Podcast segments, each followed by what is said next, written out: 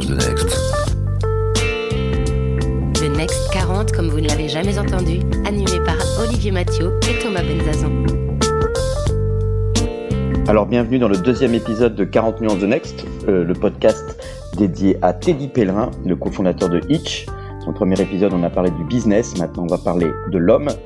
Et, euh, et peut-être pour commencer, toujours avec mon irremplaçable compère euh, Thomas Benzazon, Teddy, j'aurais envie de te demander si tu avais toujours rêvé d'être entrepreneur quand tu étais petit. Pas du tout, non, je m'étais jamais posé la question. Donc c'est arrivé sur le chemin Ça change des, des storytelling euh, qu'on entend parfois. Ouais, non, non, mais c'est arrivé hyper tard. Je pense que je venais. euh, enfin, mon père était, euh, euh, je pense, euh, avait peur de. Bon, c'est compliqué. Là, on va rentrer dans des trucs perso là. Mince. Mais on aime bien, on aime bien. C'est Ok. en- Alors, Quels- donc, quels du sont coup, tes drivers voilà, de vie, ouais. Moi, mes parents ont euh, donc euh, ont pas fait de grandes études. Euh, Ils ont pas le bac. Ma mère a travaillé toujours en crèche et mon père, lui, par contre, a bien a bien travaillé et à la fin était grosso modo comme un ingénieur. Euh, mais il, euh, je pense qu'il avait peur de euh, d'être au chômage. C'était quelque chose qui l'angoissait beaucoup. Et donc, il nous a souvent dit, euh, étant petit, bah, essayer aussi de voir euh, ce qui pourrait finalement euh, être plus rassurant. Donc, moi, il voulait que je sois prof de maths parce que j'ai deux frères et j'étais celui qui était plutôt bon à l'école. Euh, donc, moi, je suis allé en prépa un peu par hasard parce que des profs m'ont dit, mais si tu veux être prof de maths, va en prépa. Comme ça, après, tu seras meilleur, tu retourneras en fac et tu seras meilleur que les autres. Donc, j'ai fait ça. Et puis, à la fin de la prépa, J'étais admissible à l'ENS Cachan, donc ce qui aurait pu permettre de devenir prof euh, plutôt de relativement facilement. Et euh, finalement, là, j'ai un peu grandi et je me suis dit, ok, si je deviens prof, je vais pouvoir à peu près imaginer ma vie dans les 40 prochaines années, ce que j'avais pas du tout envie de faire. Donc, j'ai décidé de pas le faire et d'aller en école. Mais disons que j'avais pas une aversion au le risque. besoin d'avoir des options de vie? Ouais, c'est ça, c'est de se dire, euh, je connais pas ma vie, quoi. J'ai juste pas envie de, de pouvoir déjà la tracer. Euh, donc j'ai fait une école d'ingé qui s'appelle Supélec. Et euh, en sortant de Supélec, euh, donc j'avais le profil pour aller chez des EDF ou des trucs comme ça, quoi, un vrai, un vrai bon Supélec. Et est-ce que j'étais en option énergie? Et j'ai choisi d'aller dans une petite start-up du solaire, euh, dans l'énergie photovoltaïque. Et j'ai fait ça pendant trois ans en faisant euh, deux, trois boîtes. Parce qu'en fait, c'était le truc qui me semblait le plus marrant à l'époque. Euh, je me suis dit, je vais me- probablement me faire un peu chier chez EDF. Là, ça va être marrant. A priori, Des opportunités, ouais. plein de choses à faire. Voilà, c'est ça, ça va être dynamique, ça va être sympa. Et, euh, et du coup, j'ai fait ça pendant trois ans, c'était très sympa. Et ensuite, euh, j'ai décidé d'arrêter et j'ai euh, rejoint Mounia, donc qui est une copine d'école, une de mes meilleures potes, qui avait créé un équivalent de Groupon au Maroc. Et au début, je, je me suis dit, bon, bah, juste, je fais une pause dans le boulot. Donc, je viens de voir deux, trois mois. Et puis, quand j'étais là-bas en vacances, j'ai commencé à l'aider. Puis après, euh, elle a commencé à me dire, mais si tu veux, tu peux rester. Finalement, je suis resté quasiment deux ans au Maroc, euh, où je l'ai aidé à, monter le business. Ce qui fait que je suis venu un peu dans la tech. Et là, j'étais encore un peu plus proche de l'entrepreneuriat. Et donc, quand je suis rentré en France, euh, j'ai même commencé, moi, à passer des entretiens. J'avais pas du tout en tête de monter une boîte. Euh, mais des potes m'ont dit, ouais, mais tu sais, euh, les modèles de type Airbnb, ça commence à bien fonctionner. Tu voudrais pas regarder ça et tout ça. Donc, j'ai commencé à regarder. Et puis, en même temps, le dernier entretien que j'ai passé, euh, le mec, très sympa d'ailleurs par ailleurs, me dit, bon, bah, moi, j'aimerais bien te recruter, mais je pense que si je te recrute, dans trois mois, t'es parti. Et je dis, ah bon, pourquoi? Il dit, mais franchement, enfin, t'as besoin de beaucoup plus de liberté que ce qu'on peut t'apporter, quoi. Et donc là, j'ai commencé à me dire, bon. Peut-être que euh, finalement, créer une boîte est peut-être pas une mauvaise idée. Mais c'est vraiment venu euh, comme ça et par hasard. Et du coup, l'idée, Et l'idée, bah, donc, c'est des potes qui euh, voulaient faire un Airbnb de la nourriture, donc pouvoir aller manger chez l'habitant. et c'est devenu Hitch. Et c'est devenu Hitch. voilà. Et non, et vu que moi j'étais dispo et que j'avais un peu d'expérience dans la tech, ils m'ont demandé si je voulais le faire avec eux. Et je leur ai dit, bon, moi, si on doit faire un équivalent de Airbnb, euh, ok, mais on va pas le faire sur la nourriture parce que je, je vois pas du tout le marché. On va le faire sur euh, la mobilité, courte distance, euh, parce que là, en fait, en vrai, on a, la première version, c'est vraiment un, truc qui, mélange trois phénomènes à, l'époque, que sont euh, bah, la- l'arrivée des plateformes. Il y avait déjà Uber, hein, donc tu vois que tu peux commander un chauffeur en deux clics. Euh, L'économie du partage, donc se dire bon bah écoute, euh, on va pouvoir le faire avec des particuliers et ça a l'air, c'est vraiment le sommet de la hype de l'économie du partage 2013. Tu penses que tout va être disrupté par des particuliers qui vont faire ça un peu de temps en temps. Et le renouveau de la nuit parisienne. Euh, euh, 2010, etc., on est dans le, creux. Et à partir de 2011, surtout 2012, tu as un peu cette nouvelle vague électro, c'est un peu, euh, voilà, Paris devient pas le nouveau Berlin, mais il y a un peu cette vague berlinoise qui débarque à Paris avec pas mal de soirées en banlieue, etc. Et avec Mathieu, nous, on allait beaucoup dans ces soirées-là, on aimait, on aimait bien. Et donc, et donc des problèmes de mobilité qui sont énormes parce que tu es en banlieue, tu vraiment rien pour revenir. Donc quand tu prends les trois, économie du partage, plateforme et euh, mobilité nocturne, enfin la soirée, tu mélanges un peu, tu as le hitch euh, assez facilement. Je reste, juste sur cette histoire de Airbnb de la nourriture. Mm. On partageait des sandwichs, je te donne la moitié de ma tomate. non, c'est que tu vas manger chez l'habitant, donc euh, tu as un cristaux. Très clair, clair. Tu fais un restaurant à domicile. Oui, il y a eu deux, trois boîtes qui mais sont il y en a eu pas mal, Mais euh, moi, je croyais pas trop marcher. Je sais pas s'il y en a qui ont réussi. C'est, à mon avis, assez compliqué. On en entend moins parler, en tout cas. Mm. Mais ils ont pas de procès. Mais s'ils ont pas assez grossi, sinon ils les auraient eu, je pense. On va s'intéresser euh, aussi, comme on, reste un peu dans la partie perso aussi hein, bah, sur le business, on, on allait chercher des proches à toi. Je te proposerai de nous dire qui ils sont s'ils ne se présentent pas. Et, l'idée, c'est de parler de la suite euh, ou des vies autres que tu aurais pu vivre. Vous avez un message. Salut Teddy, c'est François Dalven. Écoute, ça m'intéressait de, de savoir, au regard des, des particularités de l'histoire de Hitch, de son modèle, de son secteur. On sait, euh, on sait d'où on vient, on sait à quel point on s'est éclaté, à quel point ça a été dur aussi. Et on voit les, les challenges qu'on a aujourd'hui et les opportunités qu'on va aller chercher. Si jamais tu devais repartir sur un nouveau projet entrepreneurial dans quelques années, c'est quoi les grandes caractéristiques que tu voudrais voir dans ce nouveau projet entrepreneurial? Et à quel point c'est des caractéristiques qu'on retrouve chez Hitch ou au contraire qui sont euh, très différentes de celle de Hitch. Je trouve ça intéressant, euh, tu vois, avec le recul maintenant, ça fait 7-8 euh, ans que vous travaillez sur ce projet, d'avoir une analyse un peu, euh, un peu introspective sur, sur ce thème-là. Je précise peut-être juste avant de répondre que François Dalven, Dalven c'est pas son nom avec une particule, c'est le fonds d'investissement. Parce qu'on on adresse parfois un public large où tous les fonds d'investissement n'ont pas forcément une marque à forte notoriété. C'est une très bonne précision. Euh, non, bah, je pense le la caractéristique qui euh, qui serait encore présente, c'est le fait de faire du B2C. Euh, ou euh, mais ça, je l'ai toujours eu. Moi, si je, crée une boîte, alors en plus, les, on l'a dit en intro ou dans le précédent épisode que les, les boîtes du, du Next 40 sont souvent des SaaS. parce que c'est probablement très intéressant pour gagner de l'argent. Mais moi, j'ai envie de toucher les gens et j'ai envie que ce soit concret. T'as envie quand tu vas en soirée qu'on te dise ah mais oui, je connais. J'ai envie que quand tu rencontres quelqu'un, ça puisse, il puisse être un client potentiel. Euh, ça, c'est quelque chose d'assez important pour moi. Et j'ai envie que ça puisse toucher tout le monde. Donc en plus, euh, pas du B2C niche, quoi, du B2C assez large. Euh, après, c'est des marchés durs. Hein. Il y en a pas, il y en a pas tant que ça. Mais je pense que que si je retournais sur un projet, ce serait quand même quelque chose que je chercherais encore, avec aussi un impact quand même positif. voilà, un truc, un truc où tu sens que améliore un certain nombre de choses. En tout cas, t'essayes, quoi. on va aller un peu plus loin dans, dans le sujet avec cette question d'une euh, personne dont tu viens de nous parler. Vous avez un message. Salut Teddy, ma question pour toi, qu'est-ce que tu aimerais accomplir après Itch alors, on peut sortir du business. Hein. C'est Mounia, donc, euh, qui est une de mes meilleures copines et avec qui j'étais euh, au Maroc. Celle qui a lancé le groupon euh, marocain. Exactement, le groupon marocain. Euh, donc, en, en, je sais pas, je me projette pas tant que ça sur l'après-hitch. parce que, euh, bon, si tu commences à imaginer la suite, au bout d'un moment, tu es peut-être moins dans le projet aussi. néanmoins, je pense quand même que je ferai une petite pause. donc, je, je, vais essayer de prendre quelques mois off. Et il est probable qu'on me retrouve sur des projets quand même différents.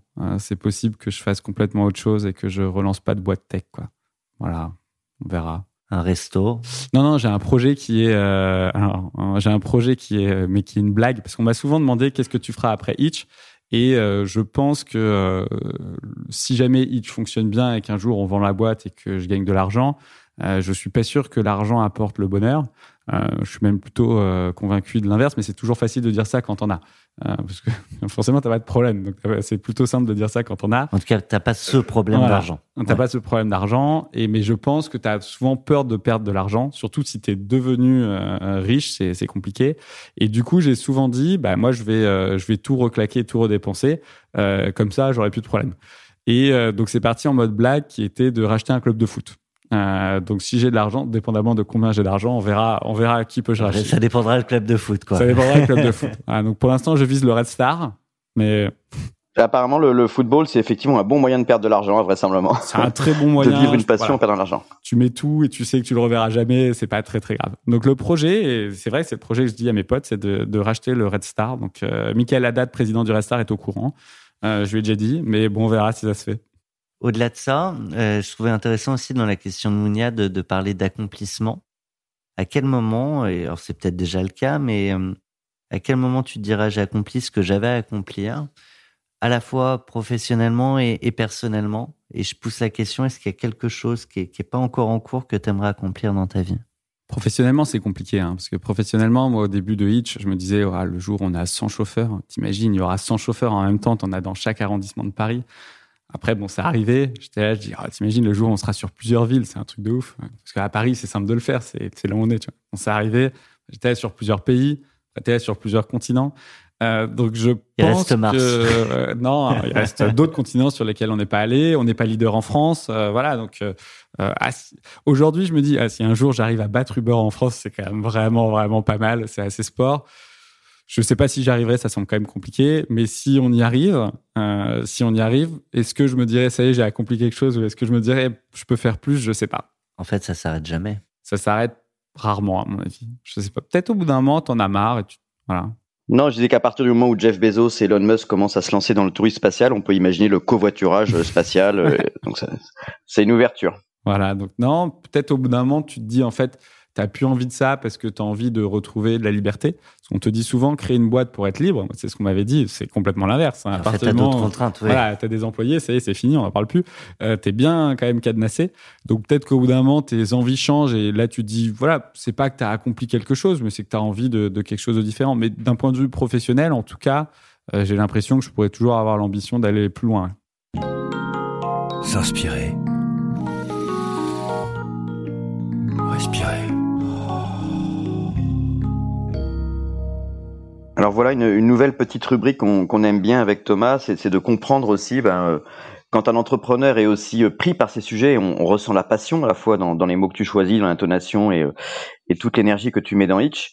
Mais qu'est-ce qui fait qu'à un moment donné, tu arrives à avoir aussi une vie équilibrée et qu'est-ce que tu peux partager avec peut-être bah, des, futures vocations d'entrepreneurs qui nous écoutent autour de comment trouver cet équilibre, peut-être intellectuel, sportif, culturel, familial ou autre, euh, qui, qui te permet de régénérer ton, ton énergie en permanence.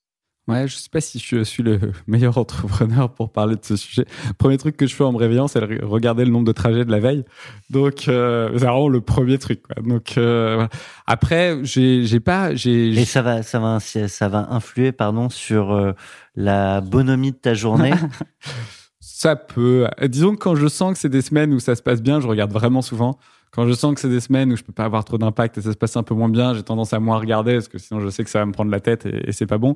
Euh, mais euh, j'ai pas non plus l'impression de de bosser. euh, enfin, je bosse bien entendu, mais j'ai jamais eu l'impression de faire que ça. Euh, j'ai toujours eu l'impression d'avoir une vie euh, relativement équilibrée. Peut-être que certaines personnes diront que c'était pas le cas, mais en tout cas, moi j'étais heureux quoi. Euh, donc oui, je bosse beaucoup. À côté de ça, j'ai un très bon groupe de potes. Euh, je, je sortais pas mal, c'est un peu moins vrai en ce moment. Euh, je- voilà, je- Dans les fêtes électro? Dans les fêtes électro, ça j'en ai fait beaucoup. Ouais.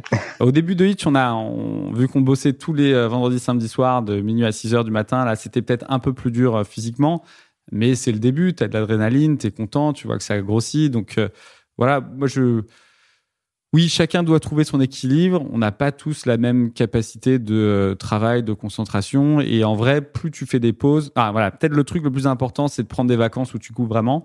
Euh, non pas parce que ça te permet de retrouver de l'énergie, ce qui est très bien aussi, mais parce que quand tu reviens, tu as un regard neuf et tu es bien meilleur. Et en vrai, il faut réussir à faire des pauses parce que derrière, tu es juste meilleur dans le business. quoi. Euh, et donc ça, c'est important. Après, si tu fais des grosses semaines et que tu aimes bien, bon, c'est la vie. Hein. Longues vacances, vacances courtes mais euh, plus régulières?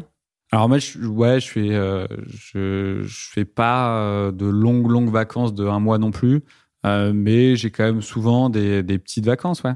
Voilà, je fais des longs week-ends ou des vacances une semaine, deux semaines. euh, voilà, ça m'arrive quand même, ouais. je prends mes cinq semaines par an, il y a pas de souci. Est-ce que l'entrepreneur que tu es arrive à, à se déconnecter parfois ou du coup, euh, même en vacances, tu continues de regarder tous les trajets le matin et tu réponds aux emails et tu, euh, et tu suis l'activité? Oh, ça dépend des vacances. Euh, si c'est des vacances un peu tranquilles, euh, je regarde tous les matins et je réponds aux mails importants. Après, ça m'est déjà arrivé de euh, couper complètement parce que tu es à l'étranger, tu pas forcément Internet, etc. etc.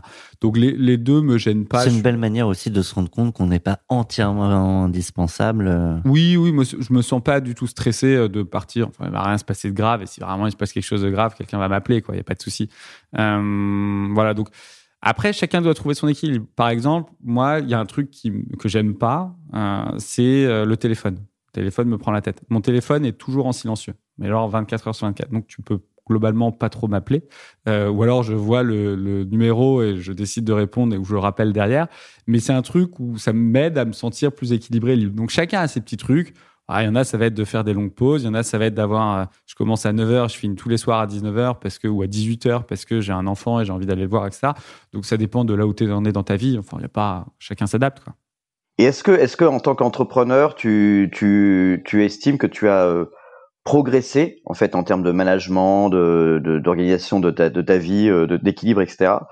Et est-ce que tu penses que du coup, tu as, effectivement réussi à trouver finalement l'organisation idéale, ou est-ce que tu, tu vois des, des, des zones d'amélioration que tu peux partager avec nous? Sur la capacité peut-être à, dé- à déléguer, ou, euh, ou est-ce que au contraire, euh, euh, il y a des, il y a des, tu vois, des secteurs ou des choses que tu as plus envie de faire? Ouais, alors bon, j'espère quand même avoir progressé, je pense, parce que sinon c'est compliqué en 8 ans. Donc, non, sur le côté euh, pro-perso, il y a un truc qui est vrai, c'est que je me suis rendu compte que j'étais, euh, c'est euh, dans le bouquin The Hard Things euh, About Hard Things de Ben Horowitz, où il explique que l'un de ses investisseurs lui dit que c'est le meilleur entrepreneur qu'il a jamais rencontré, parce qu'il est à la fois très bon en période de crise et très bon en période de paix. Moi, je pense, sans toute modestie, voilà, mais je pense être quand même très bon en période de crise. Par contre, je pense pas être particulièrement, particulièrement bon en période de paix. Dans le livre de Ben Ben. Horowitz. Écoute, ça me fait penser à une question. Vous avez un message. Salut Teddy. Alors tu m'as toujours dit que tu détestais les livres d'entrepreneurs euh, parce que c'était toujours très long, ça faisait 200 pages alors qu'en fait ça pouvait tenir en 20 pages. Donc ma question pour toi elle est très simple. À quand le prochain livre de Teddy Pellerin? Merci Mathieu, Jacob, mon associé. Euh, donc, euh, non, non, mais c'est vrai que euh, parce qu'en fait, j'ai écrit deux bouquins que j'ai auto-publiés. C'est pour ça qu'il dit à quand le prochain, qui sont un peu des trucs blagues où je raconte. des- Roman ou perso bio Alors, il y en a un, c'est plutôt perso bio où l'objectif, j'avais 25 ans et j'ai raconté toutes les anecdotes en gros de 20 à 25 ans en mode bon, je suis quelqu'un qui prend jamais de photos. Euh, qui écrit pas de journal, etc. Je garde pas de souvenirs. Et Mais j'ai quand même une vie. j'ai quand même une vie et en fait, je, je n'ai pas confiance en mon cerveau et ma mémoire. Donc, je sens que ma mémoire va transformer, euh, voilà, l'être que je suis. Donc, au bout d'un moment, je vais me souvenir de ma jeunesse de manière biaisée. Donc, j'ai envie de la poser euh, pour me dire, ok, j'étais un jeune con, très bien, mais tu vas devenir un vieux con. Donc, euh, souviens-toi comment t'étais et pourquoi t'étais comme ça. Euh, donc voilà, et j'en ai fait un autre qui est plutôt une grosse nouvelle euh, imaginée, mais qui était à chaque fois il y avait 50 ou 100 personnes qui l'ont lu. Il y a rien de voilà, mais ça ça m'a amusé quand j'étais entre deux projets de, de faire ça. Et euh, effectivement, Itch se prête plutôt bien à une histoire d'entrepreneur hein, parce qu'il y a quand même pas mal de bas euh, et quelques hauts, donc c'est souvent euh, plus simple à raconter. Et c'est vrai que souvent les, les romans, enfin les bouquins d'entrepreneurs, j'adore le Ça passage. manque de bas? En fait, non, j'adore le passage où tu racontes l'histoire de la boîte. Là, je suis à fond, je suis à bloc et j'adore ça. Par contre, le début où tu nous expliques pourquoi toute ta vie c'était évident que tu allais devenir entrepreneur, ça me saoule. Et la fin où tu commences à donner des conseils, euh, ce qu'il faut faire quand tu es entrepreneur, ça me saoule. Moi, je veux l'histoire de la boîte, quoi. Euh, et ça, j'aime bien. Euh, donc, voilà, je pense que peut-être un jour je le ferai sur Itch. J'avais commencé à le faire et, effectivement, je le ferai, mais peut-être plus à la fin de à la fin de l'histoire, quoi. Et maintenant, les conseils de. On- non, on va, pas- on va passer à la claque. Waouh La rubrique de la claque, c'est aussi euh, l'idée que les entrepreneurs, euh, forcément sur la route pavée du, du succès, euh, rencontrent aussi des échecs. Alors, tu as traversé des crises particulièrement euh, violentes. On a parlé des, dans, le premier épisode de, ton podcast 40 nuances de Next, euh, de l'aspect juridique, de la crise Covid. Mais est-ce qu'il y a des claques plus peut-être perso, que ce soit perso au sens entrepreneurial ou, plus perso, qui t'ont appris des choses et qui t'ont permis de te, relever, que tu accepterais de partager avec euh, nos auditeurs? Oh, la- même si ce serait un peu redite, la plus grosse claque, c'est quand même, c'est quand même effectivement le procès. parce que en fait, la manière dont on est jugé, donc à l'époque, on est jugé sur la loi Thévenoud qui dit que le transport entre particuliers à titre onéreux est interdit. donc nous, on explique qu'on ne fait pas du transport à titre onéreux parce qu'on fait du partage de frais. Et la juge donc nous condamne et nous dit à partir du moment où il y a un échange d'argent, même si c'est un centime d'euro, c'est du transport à titre onéreux, donc ce que tu fais est illégal. Et là, elle nous met 600 000 euros d'amende. Et donc souvent, la question que les gens posent, c'est OK, mais du coup, du covoiturage, euh, c'était pareil. Et euh, donc là, on t'explique, ouais, mais personne les a attaqués. Et entre-temps, donc il y a une nouvelle loi qui sort, donc euh, toute fin 2016, et qui dit que le transport entre particuliers à titre onéreux est interdit à l'exception du covoiturage. Et donc il y a une définition du covoiturage pour sauver Blablacar. Et en fait, moi je me retrouve au, procès où tu as vraiment le sentiment de toi avoir joué avec les règles. honnêtement, euh, penser que ça allait se passer comme ça. Enfin, moi, je faisais du partage de frais, etc. Et euh, où derrière, donc, tu es condamné à 600 000 euros d'amende et où tu te dis, bon, ça va peut-être tuer la boîte à la limite, ok, voilà. En plus, on avait que des jeunes, ils auraient. Là, il y a un risque pour l'entrepreneur individu. Alors nous, on avait des petites amendes. Ce que je savais pas, c'est qu'en fait, ouais, sur du pénal, euh, t'es, es caution solidaire, grosso modo, des amendes. Donc, euh, si on n'avait pas eu assez d'argent sur le compte, mais je pense qu'elle avait calculé son coût parce que quand on la voit, donc on avait levé un million d'euros en deux fois. C'était pas le, même monde à l'époque, les startups. Et, euh, et donc, on avait 800 000 euros encore sur le compte. Elle nous le demande. Et elle nous met 600 000 euros d'amende plus tard. Donc, je pense qu'elle s'est dit, OK, comme ça, je leur laisse un peu au cas où ils ont quelques factures en rab. Et voilà. Elle n'a pas voulu nous, euh, nous, euh, nous tuer, quoi. Enfin, à titre perso. Perso, mais à titre professionnel, oui. Et du coup, derrière, tu te mais moi, le nombre de fois où je me suis pris des débats avec des chauffeurs VTC, ça, où on te dit, non, mais toi, tu as un repris de justice, parce que c'est vrai. En vrai, j'ai été condamné euh, sur du pénal. Et en fait, on te dit, en gros, tu es un bandit, quoi. Tu as voulu euh, frauder et vraiment, tu as cette réputation-là d'être un bandit. Et pendant longtemps, Hitch a été considéré comme le vilain petit canard de la French Tech. Hein. Alors, il y a beaucoup de gens qui se sont mobilisés pour nous. Il y en a beaucoup qui nous descendaient aussi. Et tu es là, tu dis, c'est quand même injuste, quoi. Et, euh, et, donc, ça, ça fait quand même, ça forge un peu, ouais. Ça, ça fait une belle claque, ouais. Parce que derrière, j'ai, du mal à croire euh, c'est con, hein, mais ça m'a. J'ai du mal à croire en la justice. Euh, il y a un côté où tu sens une injustice, donc tu te dis, je crois plus trop en la justice. Tu dis quand, quand on est le vilain petit canard, quand on est attaqué même par des gens qu'on connaît pas dans, dans cet écosystème, il y, a, plusieurs manières de faire. On peut se replier sur soi-même ou au contraire essayer d'aller prêcher euh, sa, parole. C'est quoi l'option que tu as, as choisie? Non, non, bah nous, on a, on a décidé d'aller euh, parler euh, au plus de monde possible pour justement gagner des soutiens et on en a eu petit à petit. Bah, par exemple, France Digital, dont Olivier, Olivier Mathieu connaît très bien.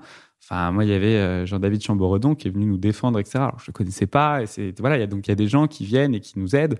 et c'est, ça compense largement parce que à la fin, tu vois, tu rencontres des gens et qui en plus sont là pour t'aider. C'est souvent des gens très intéressants et assez exceptionnels. Donc, dans l'ensemble, ça va. Hein. Moi, je n'ai pas été traumatisé par notre histoire, mais euh, c'est plus le, le fait que voilà, l'administration, la justice, etc., bah ouais, j'ai senti une injustice. Après, il y en a d'autres qui vont dire que c'était complètement mérité, hein. mais du coup, moi, à titre perso, je l'ai vécu comme une injustice. Donc, quand tu sens une injustice de la justice, tu dis la justice ne fonctionne pas. Alors, merci pour le, le partage de, de, cette claque. On, on, a bien compris que c'était un, un moment de vie. Peut-être ce sera lié ou, peut-être pas, euh, mais on aime bien aussi proposer une carte blanche complètement libre aux, entrepreneurs euh, qui passent sur notre studio. Si on te donne trois minutes et un sujet de ton choix, eh ben ça va ressembler à ça. Carte blanche pour 40 nuances de Next. Eh bien, je vais profiter de ces euh, deux minutes de carte blanche pour lancer un appel, parce que j'ai un projet avec des copains qui est de lancer un bar ah, c'est la période là, c'est le bon moment pour, pour faire ça. Euh, qui, euh, en gros, le principe est assez simple. C'est un bar euh, tout à fait euh, classique, assez sympa, plutôt dans l'est parisien, etc. Sauf que à l'intérieur du bar, il y aura une cabine de commentateurs, parce qu'on veut permettre aux gens de faire comme du karaoké, mais pour les événements sportifs. Et du coup, on cherche un gérant de bar. Et je, le reste, on a tout. On, voilà, mais il nous faut un gérant de bar. Donc, si quelqu'un veut rejoindre ce projet, euh, vous pouvez m'envoyer un mail à teddy.com. Bon, faut avoir un peu, euh, tant qu'à faire, hein, je passe une annonce, euh, voilà, faut savoir gérer un bar, faut avoir un peu d'expérience là-dedans. Et euh, faut aussi, si possible, être un peu marrant, aimer aller derrière le micro, parce qu'il faudra encourager les gens à faire ça. Mais derrière, on a plein d'idées et on va bien se marrer. Et, et on va peut-être faire des tests pendant pendant l'euro là. Donc c'est le moment de venir et de venir rigoler avec nous. Merci à tous.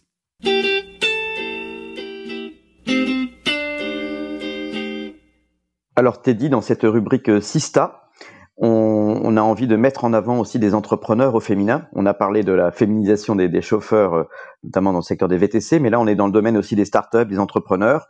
Euh, alors qui est-ce que tu souhaiterais mettre en avant pour qu'on puisse leur donner un coup de projecteur, leur dédier, un, leur consacrer un, podcast?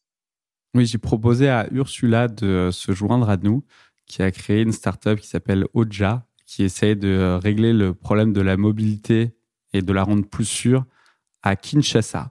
Ce qui à mon avis, Hitch a eu beaucoup de problèmes, mais je pense qu'elle en aura plus. Donc, il faut lui rendre euh, hommage. Quelle question t'aimerais qu'on lui pose en ton nom?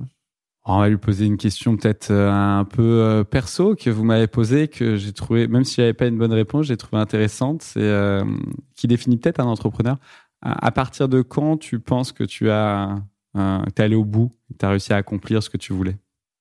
Eh ben, Solène Etienne, notre associé, euh, lui posera cette question en ton nom. Comme on est sur les six j'ai vu passer là il y, a, il y a quelques jours juste un chiffre et je trouvais ça intéressant de, de pouvoir en parler. 3%, c'était sur le compte euh, Insta de We Are Sista. Euh, on a cette rubrique, un, clin d'œil à ce collectif. 3% vs 84%, c'est le pourcentage de startups avec des équipes fondatrices 100% féminines qui ont été financées en 2020 euh, contre bah, les 84% de startups avec des équipes fondatrices 100% masculines. Un commentaire sur ces chiffres, Teddy Bellerin. Malheureusement, nous n'avons pas relevé la moyenne euh, chez Hitch. Donc voilà, je... on essaiera de faire mieux la prochaine fois. Après, je pourrais pas faire une startup que 100% féminine. Non, ça, ça, ça, arrivera pas. La mixité, c'est bien. Tout à fait. Et ben voilà, je crois qu'on arrive à la fin de, à la fin du, du podcast consacré à Hitch et à, Teddy Pellerin. Euh, il nous reste quand même à te, à te remercier parce que on a, on a pu voir ce que, ce que c'est avec toi la, la résilience, la capacité de s'accrocher, de pivoter, euh, d'insister et puis même de se déployer à l'international. Donc finalement, euh, de faire des, des, des, inconvénients ou des embûches sur la route, des facteurs d'accélération et de, et de revitalisation de la société. Donc bravo pour ça et merci beaucoup pour, euh, pour ta transparence et ta franchise. Merci à vous. Merci Teddy, merci Olivier. Et euh, quant à vous, vous l'avez euh, sûrement entendu dans de précédents épisodes, les entrepreneurs du Next 40 prennent aussi, oui, des vacances. C'est également notre cas. On se retrouve donc après une pause estivale bien méritée. On vous dit à la rentrée. 40 nuances de Next. Le Next 40, comme vous ne l'avez jamais entendu, animé par Olivier Mathieu et Thomas Benzazon.